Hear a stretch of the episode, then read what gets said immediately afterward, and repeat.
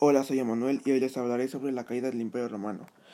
Hay que empezar destacando las fuerzas que le habían permitido al Imperio Romano eh, ejercer un control sobre Occidente.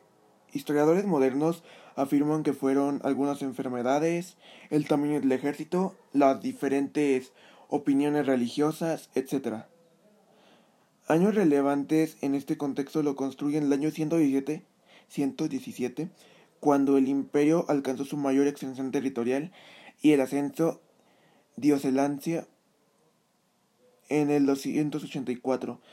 La, la invasión en gran escala de, de godos y otros pueblos en 395, tras imponerse en dos guerras civiles destructivas, Teodoricio primero falleció dejando un ejército colapsado y al imperio con numerosos territorios donde no ejerció el control dividido entre sus dos hijos incapaces.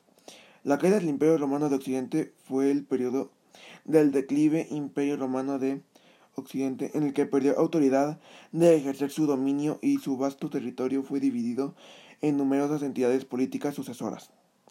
Las fechas del inicio de la caída fue en 395 después de Cristo y finalizó el 4 de septiembre de 476 después de Cristo. Ahora aquí van algunos datos curiosos sobre el Imperio Romano. El Imperio Romano se construyó en el periodo histórico de Edad Antigua y Media. El Imperio Romano fue el tercer periodo de civilización romana en la antigüedad clásica posterior a la República Romana. Las religiones más importantes del Imperio Romano fueron el politeísmo romano y cristianismo. Su entidad es conocida como un imperio. La forma de gobierno es autocrática. El Imperio Romano tomó el idioma latín griego.